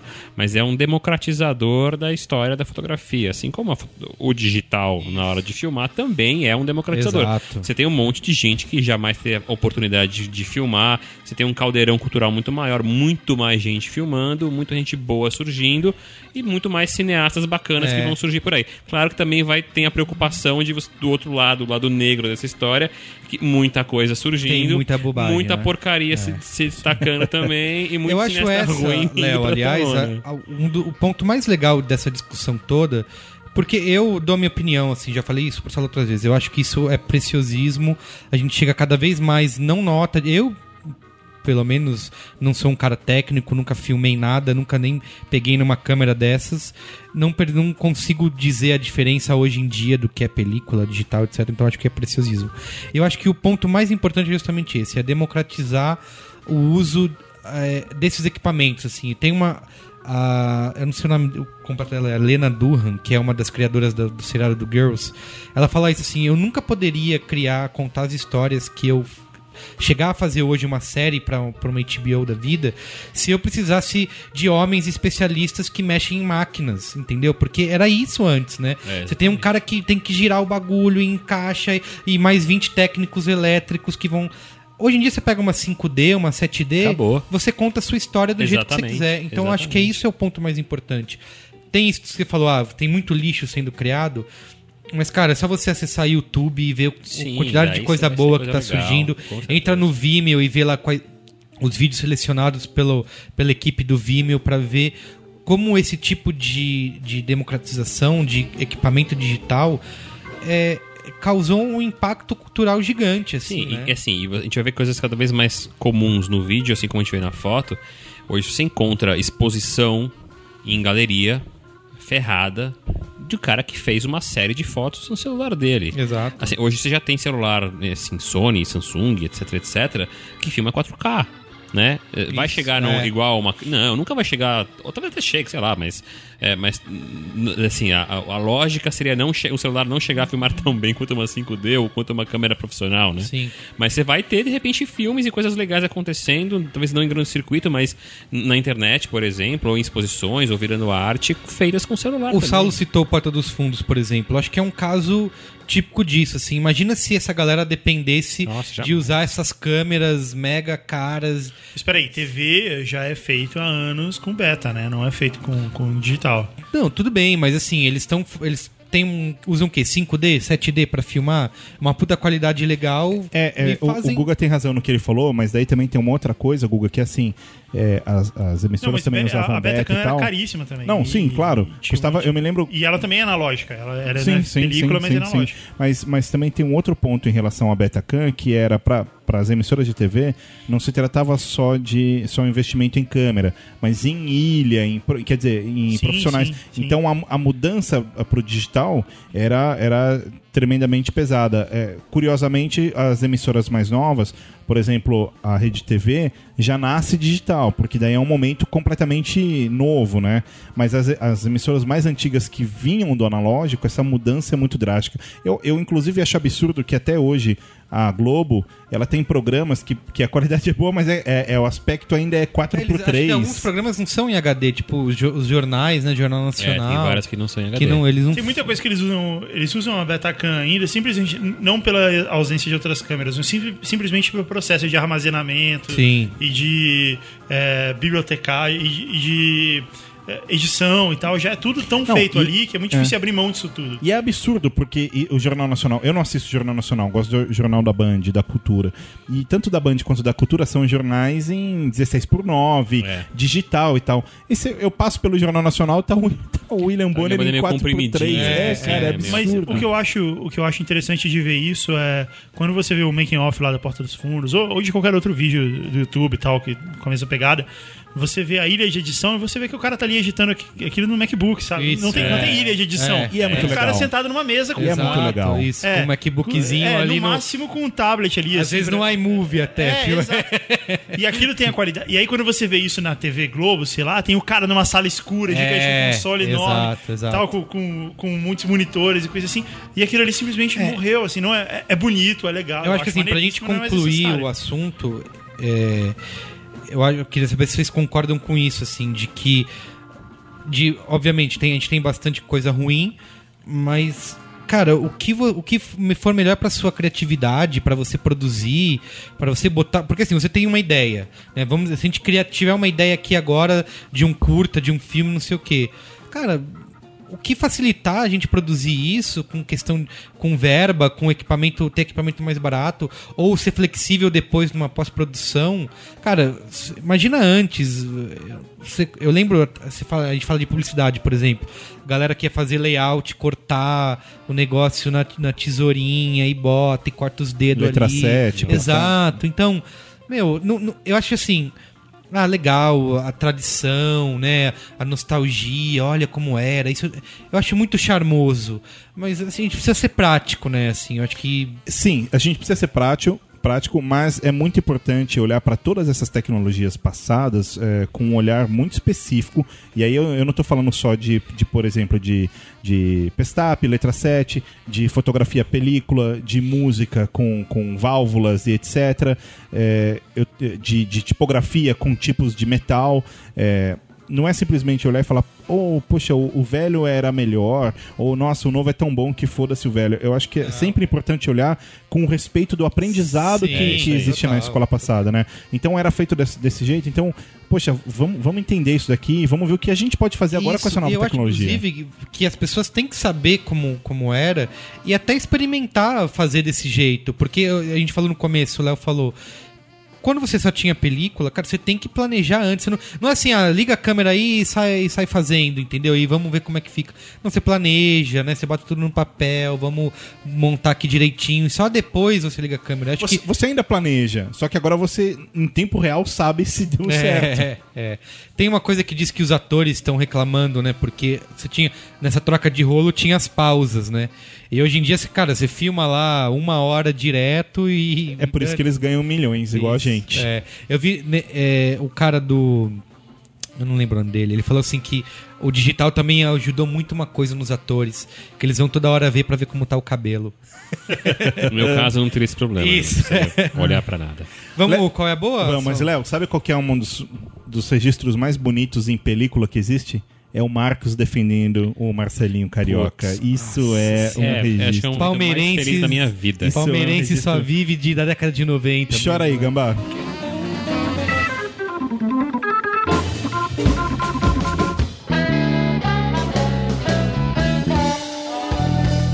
Qual é a boa? Qual é a boa? Qual é a boa? Quem quer começar aí? Guga. Eu começo. É, na semana passada eu falei sobre várias séries de comédia que estavam estreando. Isso, aliás, algumas já foram até canceladas. Eu cheguei. Já foram até canceladas, pois é. E eu não tinha. Eu não sei se, se ficou claro isso da outra vez, até porque o Pedro ficou me zoando, assim, por você não foi passear quando você tava lá. Isso. Eu não assisti todas, eu simplesmente vi que todas essas séries estrearam e tal, e eu não tinha assistido todas. Eu assisti algumas, eu vi as entrevistas porque eles fazem isso muito certinho por lá, assim, vai estrear. O cara, o protagonista, aparece em todos, os Todos os programas, programas, de TV é, no- é. nos dois dias que antecedem É. a estreia. O amigo e ouvinte que não ouviu o último programa, quando o Guga fala por lá, o Guga tem um apartamento na, na frente do Central Park, então ele, ele tá sempre aqui entre São Paulo e Nova York. É. Isso. E, enfim, aí eu falei que tem, tinha várias séries de comédia começando, não vi todas. Eu falei da do Michael J. Fox que eu tinha visto, que eu achei legal, achei que tem algum potencial. É, e, enfim, eu assisti mais séries ah, ao longo dessa semana e, e eu queria comentar sobre elas. Comente. É, tinha uma que eu achava que tinha boa possibilidade de ser, de, de ser legal, de, de preencher um buraco e tal, que era Sean Saves the World, que é com o Sean Hayes, que era o Jack do Will and Grace. O Will and Grace era uma das comédias mais aclamadas e tal, até ela acabar. E, e o Sean Hayes, ele meio que roubava, ele era um ator coadjuvante que roubava a cena, né? E essa era uma série que ele ia ser o protagonista. E, e eu achei muito ruim, cara. Eu achei parece sai de baixo, assim, é muito. É, é muito. A, a história. O, plot é legal, assim, ele é gay, né? E aí ele tem uma filha e ele é um pai solteiro e coisa assim. E, mas não, cara, parece muito sai de baixo, assim, é muito. É, é muito mal feito, assim, o tempo, sabe, das pessoas. Entre, o cara abre a porta e a galera aplaude. Aí ele faz uma piadinha, todo mundo ri, assim. é- é- eu achei bem, bem decepcionante. Eu não sei se essa já foi cancelada ou não. Você sabe Eu- qual que foi? Eu não sei, eu vou, eu vou, eu vou procurar, eu te digo. Eu assisti The Crazy Ones, que é, ah, é com, com o Robin, Williams, Williams, lá na publicidade, né? e que é de publicidade, que é, era legal, eu até não falei muito da outra vez por isso, porque acaba é, tendo muito, gerando muito interesse pra gente aqui. E eu adoro série de publicidade, eu adoro publicidade, eu adoro agência, eu tenho saudade do tempo que eu trabalho em agência, ao contrário Por de que vocês. você faz isso, Guga? Porque eu gosto, cara. Eu gostava de agência, eu achava legal. E quando tem uma série falando de agência, é, que se passa nesse século, né? Que Mad Men não conta. É, eu acho muito legal de assistir. Há um tempo atrás tinha uma série chamada Trust Me, que era com o Eric McCormick, que era o Will de Will and Grace. Olha como tudo se conecta. Sim. E, e eu achava a série realmente boa. E ela falava mesmo do dia a dia da agência, claro, cheio de exagero, coisa assim, mas era legal. E ela foi cancelada depois de três episódios, porque ela meio que se perdeu o rumo mesmo. Cheio de exagero, o pessoal virava à noite, pedia pizza. É, não- tinha isso, tinha, tinha cliente que entregava a conta porque transou com o cara do atendimento Não, e tal. Isso nada a não ver com a é real, realidade. é. E, e aí, o cliente. Não, tinha uma. Tinha, nessa série Trust Me, tinha uma cliente que começava a sair com um redator. E aí. O redator deu um pé nela. E aí ela tomou a conta da agência. Vê se isso acontece na vida real. Não, claro que não. Lux Seven, você falou? E tinha um atendimento que era Essa burra, fazia brief errado. É, não, não existe isso. Não, não tem isso. Ô, Guga, mas E- peraí. Não, isso- peraí. Aí The Crazy Ones é a série do Robin, do Robin Williams que se passa em agência muito mais exagerado. Ele é tipo um gênio. Tá, mas da- que- o que eu quero te perguntar é: cu- passa em publicidade em, em que época? Agora, É, atual. atual. Atual. não é, atual. tipo Mad Men com, Não. com Não. o Pat Adams. Não, mas ele é muito Pat Adams. É o humor do Robin Williams. Sabe o Robin Williams? É... Sorrindo e É ele e a Sarah Michelle Gellar, né, que faz a... É, mas o, o Robin Fez a Williams. Buffy. Sabe o stand-up do Robin Williams? Ele sozinho sendo o Robin Williams? É isso. É, é o show do Robin Williams. Fazendo barulhinhos, imitando vozes Exato, esquisitas. exato. Às vezes é legal, às vezes enche o saco, mas sei lá, é interessante ainda. O Robin Williams ele é bom, é uma espécie de Ed Murphy branco. É, ok. Porque o Ed Murphy só faz papel de quê? De Ed Murphy. ok. Você assistiu é, a do Michael J. Fox também, não foi? Assisti, mas que já Que tem a, Ma- Marie do Breaking Bad contra... que Isso, é a o- Marie é a mulher dele. É verdade. Também foi algo não falado. Marie, Marie é, Mary, a mulher Ma- do, Eles Hank- do chamam... Hank. É, É Marie. É Marie. chamam de Marie. É, não nunca reparei é. Marie. Ela. E ela é, ela é a mulher do Michael J. Fox. Na, E na aí, é legal? Qual foi a cancelada? Lux 7? Lunk Seven. Não, essa eu nem, nem cheguei a ver, nem, nem chamou Foi atenção, não. É, e foi isso, então eu acho que essas. Sean Saves the World. uh, Sean- Saves the World. Foi Decepção. decepção? É, Crazy Ones é assistível, por enquanto. Tem a Kelly Clarkson no episódio de, de estreia, que foi bem engraçado, assim. Eles estão botando muita fé nessa série. E do Michael J. Fox é legal, dá- é, é bem boa também. Muito bem. Tem o. Você falou do Daddies, também tem a Man. Man Deads, é. Daddies é do cara do Seth MacFarlane lá do. Isso, é ele que eu queria filme que falar. o Saulo esqueci o nome adora. Dele, e do Giovanni Ribisi. É, mas eles não são os dads, é, são os pais deles, entendeu? Por isso o nome. Eles têm pais mais velhos e tal. E Mom é de uma atriz que. Não. Mom Mas é qual é boa? É pra assistir ou não? Cara, eu acho que o Crazy Ones. Crazy dá, Ones- Dá, pra, dá pra dar uma chance. Você assistiu o Agents of the Shield lá, que é o. O da Marvel? Diz que o primeiro episódio é legal. Ah. O primeiro episódio segundo é bem já. bombástico. Diz que o assim, é. segundo já, já vai pro, pro buraco. Eu assisti só o primeiro episódio. Eu acho ele é bem bombástico, assim. Ele tem nível de filme, sabe? Você olha, uou, caramba, tudo isso numa série. O primeiro episódio é legal, o segundo já vira Vingadores. E- Eu, eu- eu não Muito sei, bem. cara. Eu não sei o que achar, assim. Eu acho. Eu vou esperar. Eu, eu não assim, gosto muito desse tipo de seriado, na verdade. Eu não, eu não sou muito fã de super-herói, mas. Eu vou é, esperar acabar as primeiras temporadas dessas séries pra ver qual vale a pena. Porque, cara, é muitas, né? Estrearam muitas. E é isso, tem série que mal estreou, já foi cancelada. É, faça En- isso. Então vou esperar acabar a primeira temporada. Foi, acho que eu fiz isso com Homeland, por exemplo. Eu lembro que quando começou eu vi alguns elogios e tal. Falei, não, vou esperar a primeira temporada.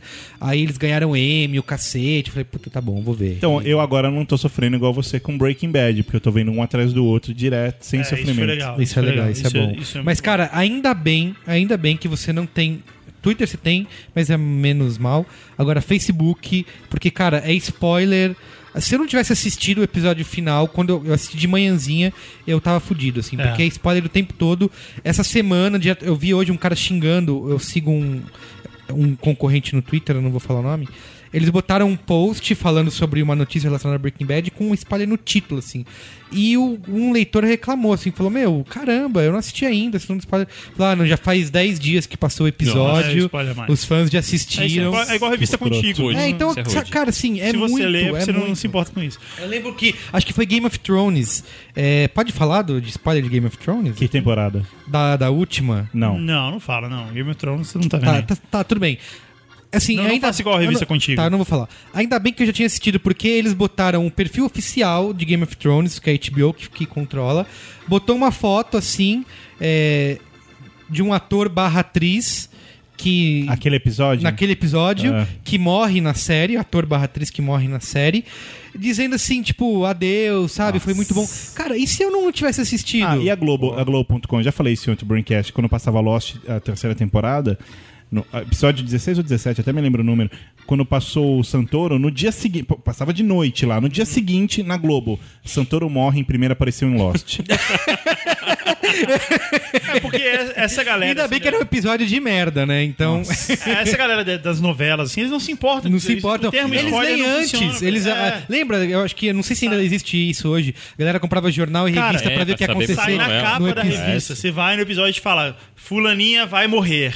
É, no episódio você vai será morta por outro. Tá escrito Tem uma isso coisa, capa o Saulo hoje me deu uma, uma bronca porque eu contei uma coisa sobre. Não contei, eu quis ajustar uma expectativa dele sobre um episódio de Breaking Bad. Ele falou: Não, não me conta nada. É, não, porque eu tô assistindo. tá eu, eu saio de férias em nove dias. E eu, eu comecei, eu recomecei, né?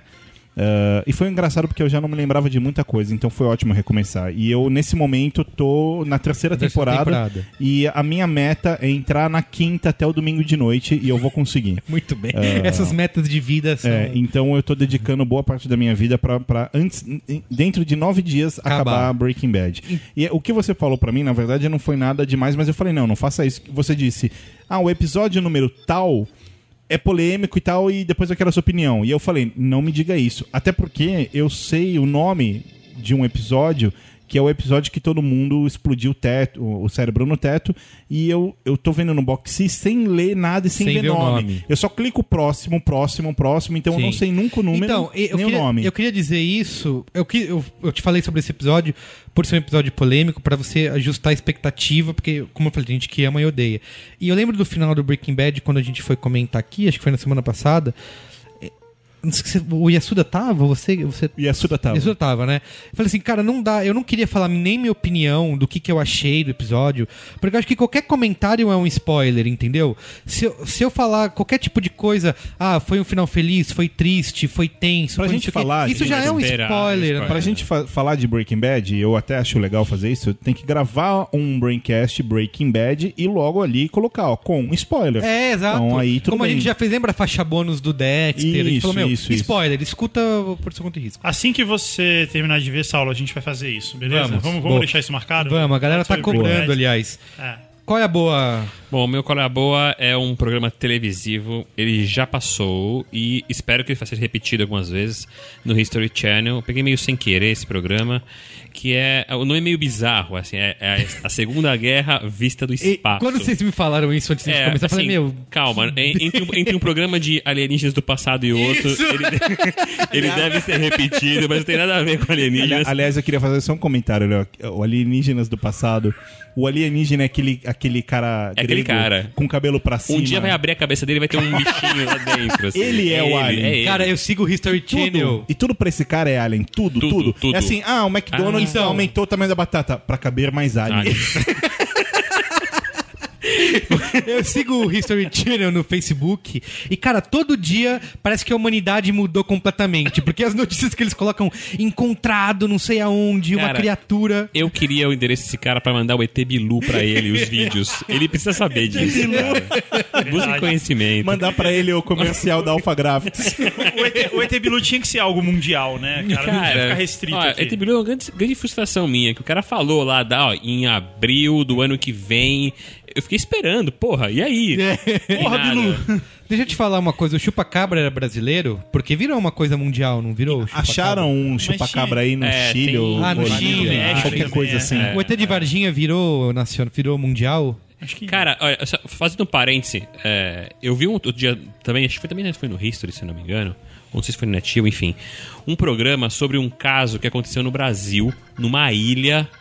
É, depois eu, eu até pego o nome e mando pra vocês. É, mas é, é sensacional, uma coisa que aconteceu nos anos 60. É um caso de ufologia brasileiro que é o caso mais punk do mundo, da história já registrada Nossa. que uma cidade inteira viu a, a- acontecer as coisas. Tinha uns raios que queimavam as pessoas. Os gring... ah, O exército brasileiro foi pra lá. O exército americano chegou a vir pro Brasil pra verificar isso. Tem arquivos de, assim, da... Arquivos secretos da época da, da ditadura. Arquivos sobre secretos isso. não tão Mas é, secretos, né? sensacional. Fizeram um programa, um programa gringo feito sobre esse caso que aconteceu no Brasil. É muito legal, muito impressionante. Operação Arara 22. É, mas- é, que é- a área, cinco, é a área 51, né? Isso. Que os Estados Unidos admitiu, não foi esse ano que eles admitiram que Sim, existe? Exatamente. Que até então não tá começando tinha, né? a cair as patentes, vai, da, da história do. Né, do- Mas agora já passaram veja, limparam tudo. Agora, agora tanto faz. Depois eu, eu mando pra vocês num próximo Braincast o que, que é esse caso. Eu fui checar no Wikipedia, em lugares, e, meu, e, e realmente, enfim, tem coisas impressionantes. Mas falando sobre o Enfim, programa da, da é. Segunda Guerra, é, o que acontece? Ele mostra o teatro de operações da Segunda Guerra completo, são duas horas de, de, de programa. é, visto de, como se fosse um Google Maps, assim, de cima. E é muito legal. É, assim, é- é, É, só, só um adendo. E é exatamente isso que, o- Léo falou, só que além de ter essa coisa do, do Google Maps, claro, tem fotos, tem vídeos e tal, mas aí é sempre que quando vai pro ponto estratégico, é zoom out e visão de cima. Tá, mas o que, que tem? É uma, tipo, uma animação? Mostra... Tem animações e mostra, enfim, onde estavam os exércitos, como atacaram, quais eram as táticas. Que legal. É, mostram, assim, coisas e números impressionantes sobre a Segunda Guerra, coisas que eu nunca tinha visto em lugar nenhum, Uhum. apesar de já ter lido muito sobre. Principalmente da, da- dos Estados Unidos, o esforço de guerra americano. O que, assim, a gente sabe que a indústria, enfim, os Estados Unidos se fez em cima da Segunda Guerra, Sim. mas a- a- os números são assustadores, assim, Uhum. tipo, eles- os caras produziram 40 bilhões É, de balas, é. dava pra matar o mundo Isso. 17 vezes Isso. com o que eles produziram de bala. E os russos produziram 40 bilhões de pessoas. Eles de, E de- perderam 25 milhões. Isso. E, e- e, assim, e, e um milhão de caminhões. Assim, tinha, tinham, tinham é, batalhas onde se perdia 264 navios. É, é. Aí você fala, cara, 264 navios, você não consegue nem, nem, nem imaginar isso na tua cabeça. Isso. Verdade. Né? E, e aquilo afundava em, em uma semana, assim. Sim. É, então, é muito legal, é muito impressionante pra quem gosta de história, pra quem gosta de Segunda Guerra, que é um assunto que, que Um, muita um gente número, curte. é, um número legal também que falou nesse programa foi sobre a, o investimento para se desenvolver a arma nuclear, né, a arma atômica, que se fosse convertido para os dias de hoje dava algo era 25 bilhões Era de isso, dólares, 25 bilhões uma de coisa dólares. assim, É com tipo 6 mil pessoas empregadas em, sei lá, 20 E cidades. tudo em segredo, né? E a, e a grande maluquice é, é que eles citam que os cientistas falaram: Ó, então, o presidente, a parada é a seguinte: tem dois jeitos de fazer essa bomba. Ou a gente faz com plutônio, ou a gente faz com urânio. O que, que você prefere? Faz as duas. Então, uma das bombas no Japão é de plutônio e a outra era de urânio. Não eram bombas iguais. Entendi. Então aí você queima de uma maneira diferente. É isso. É. É, tive- não, tiveram resultados diferentes, né? Se você for olhar a primeira bomba de, de, de Nagasaki, ela, ela foi um, a de Nagasaki foi o menos, menos problemática, menos destruidora do que a de Hiroshima. Teve uma pequena diferença. As pessoas só viravam de- mutantes, mas é, até tipo, aí. O raio de, de destruição, enfim, etc, etc, foi um pouco diferente. Mas em, em função também do que o Saulo falou, os caras estavam pesquisando e foi, foi o laboratório, foi ali. Vamos estourar uma de cada ali pra ver o que acontece, bem. né? Qual é a boa, Saulo Milete? A boa é. Eu lancei uma coisa aqui no Braincast, Guga, que eu sempre dou uma qual é a boa temática, de acordo com o tema e tal. Sim, sim. Você é muito bom nisso. E eu queria, e eu queria falar sobre um filme. Na verdade, eu tenho uma boa e uma má. A má eu vou falar rapidinho. É o seguinte: o Merigo me mandou um link faz pouco tempo falando que. Sabe quando o cara tá, quer economizar e aí o cara não liga o ar-condicionado do carro? Porque se ligar o ar-condicionado gasta gasolina. E aí o cara fala: não, não vou mais ligar o ar-condicionado e vou andar de janela aberta. Então no final do mês isso faz uma diferença de 15 reais no bolso dele, mas beleza, ele economiza o E ar-condicionado. 20 maços de cigarro que ele fumou voluntariamente. porque Esse cara, sério. O ar-condicionado do né? carro, essa, todo mundo fala, ah, não liga o ar-condicionado que gasta combustível. Diz que corresponde a 2% só Cara, se, posso falar? Eu ligo o meu no máximo. Posso e falar? Se correspondesse a 25%, eu Isso. ligaria do mesmo jeito, cara. Ligaria do mesmo jeito. É, o ponto é o seguinte: Merigo mandou pra mim um, um link falando que a TAM é, começou a, a desligar o ar-condicionado da aeronave. Então, quando você entra nela, não está ligado. Eles ligam só depois e tal. Só que, cara, eu tive a experiência agora nesse workshop que eu fui pra Curitiba, pra Porto Alegre. Eu tive a experiência de um voo da TAM, inclusive ida e volta, sem ar-condicionado durante boa parte Nossa, do tempo. Cara, delícia. assim, isso eu tenho, eu tenho notado também. Assim, antigamente a gente ia, pra- ia voar e aí você. fala, Não, é, avião é frio Passava pra frio, cacete, é. né? Eu vou, eu vou agasalhado e tal. Pegar aquele cobertorzinho, ao invés de mais longa. Hoje em dia, Agora mas não, não, é de só não, cara. é. Qualquer companhia aérea, você vai. Passa, passa um calor desgraçado. Cara, eu, eu juro, eu não sabia se eu tava num voo da TAM indo pra Porto Alegre ou se era um ônibus da Cometa indo pro, pro Acre. Assim, porque era igual, cara. Quente, gri- criança gritando, e gente correndo, gente falando alto, e aquele calor e, e o suor pela testa. Cara, que Então o seu qual é a coisa- boa é passar calor. Não, no... meu, esse é o meu qual é a, a má. O meu qual é a boa é um filme, um documentário que eu assisti nesse final de semana chama, no GNT chamado Carne e Osso. Ah, no começo eu achei que era um- mais um documentário sobre veganismo, né? Sobre não matem os animais, com, comam alface. Mas na verdade ele mostra a indústria né, da, da- de matança dos animais, etc., frigoríficos e tudo.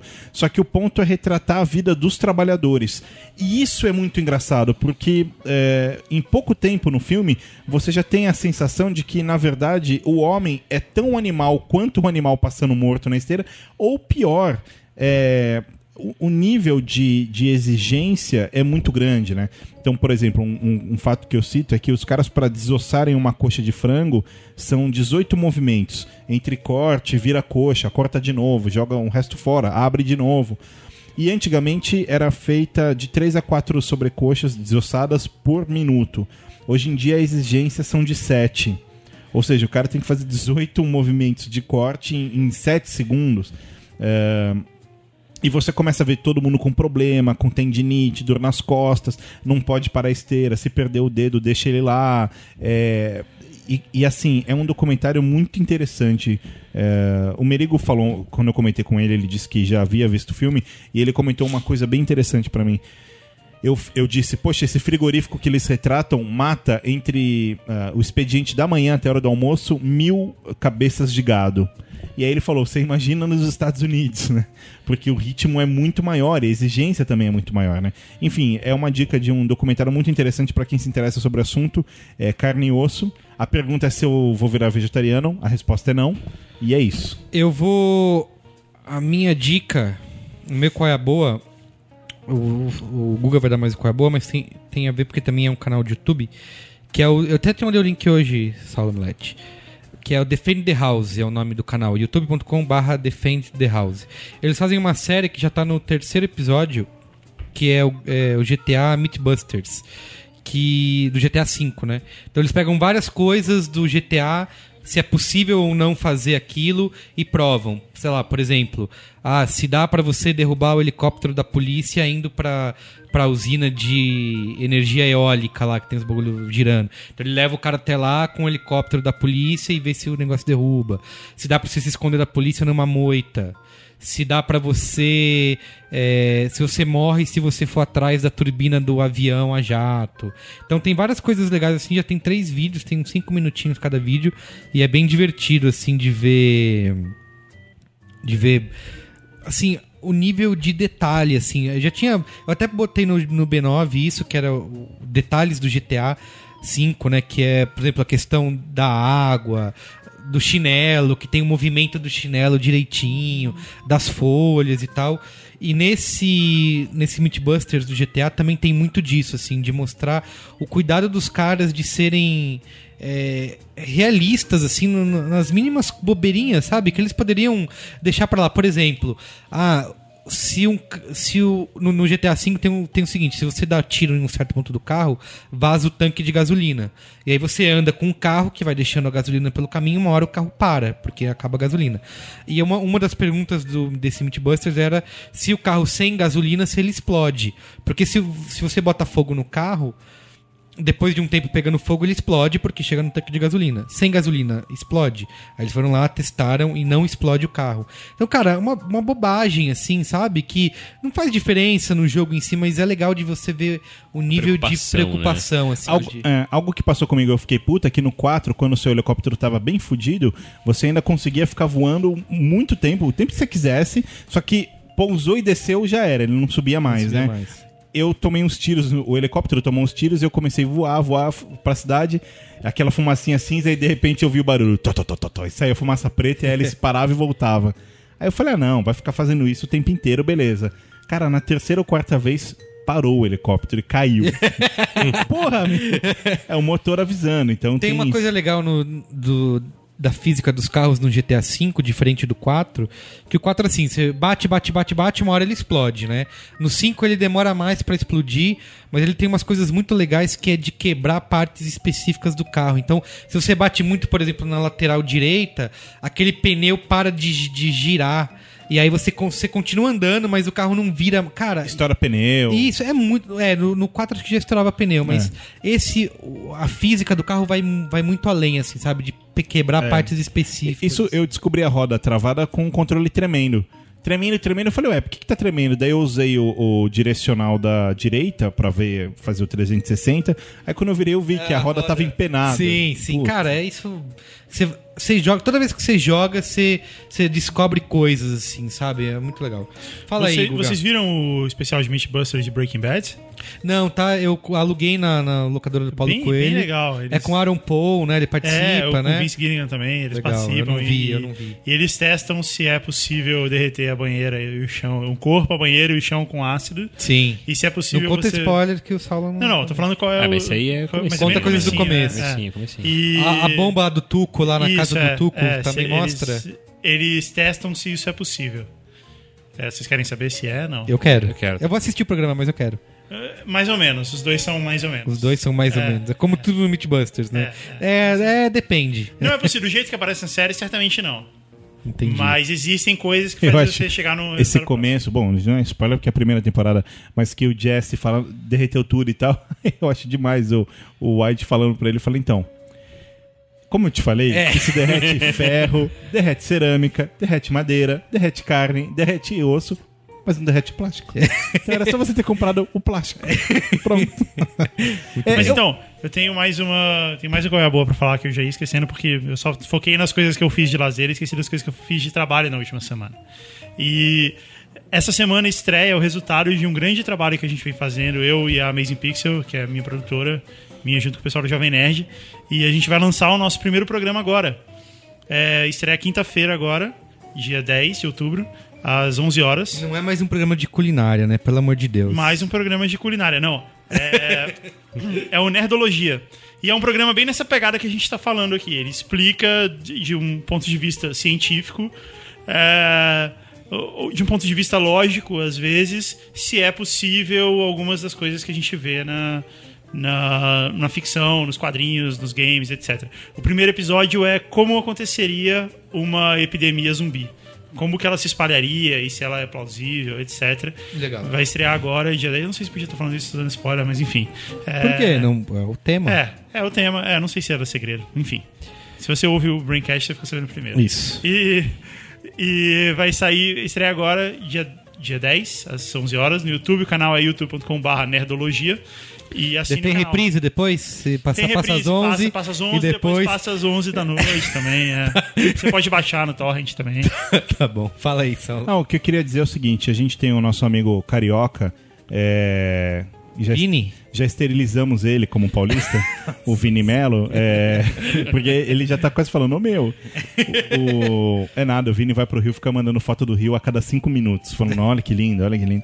Enfim, o Vini, ah, vocês, amigo ouvintes, já ouviram ele, ele entende muito na área dele de social media. Ele tem até uma dinâmica, uma metodologia diferente disso. E eu queria dar uma dica, que é o seguinte: o Vini vai dar um curso em Campinas, que é aqui do lado de São Paulo.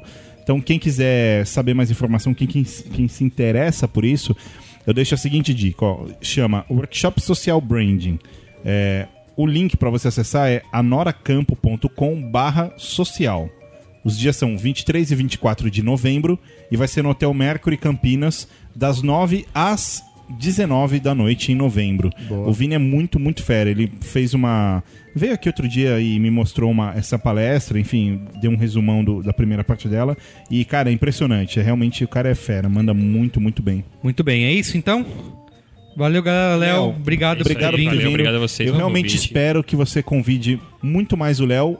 Principalmente porque, além de ser gente boa e entender do assunto, ele é palmeirense. Tá, eu vou fazer. Assim, como eu te falei antes, falei fora do ar, eu, eu repito. Se o São Paulo cair para a segunda divisão, que estamos todos aqui na torcida, somos vascaínos de coração. Eu, eu- ano- eu sou. Ah, é? Então, boa. Vascaíno de verdade aqui. O ano que vem eu vou torcer pro Palmeiras ficar em segundo lugar. Assim. Cara, o São Paulo cair é. o- Gente, você São Paulino, é, é humildade. Isso. Vocês precisam desenvolver É bom a passar humildade. pela Série B, É bom, cara, é exato. bom. Então, Pô. assim, a gente pode chamar o Léo e a gente faz, faz- fazer um braincast especial sobre futebol. O programa 100, por exemplo, que a gente quer fazer um especial sobre futebol. Com São Paulino na segunda divisão, a gente chama um aqui pra gravar. A gente conhece algum São Paulino, aliás? Tozina é corintiano. Vamos fazer assim, um São Paulino que vier aqui souber falar a escalação inteira do São Paulo hoje, grava o programa 100 com a gente.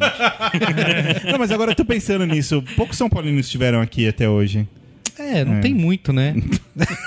Não, é que eles, agora eles não estão aparecendo. E- Quando chegar na, em alguma final. Quando chegar na aí Libertadores, eles né? Aí o campeão aí todos voltou, né? Exatamente. é aí. Muito bem, então. Valeu, galera. Um beijo do gordo, menos pro São Paulinos. Adeus. Falou.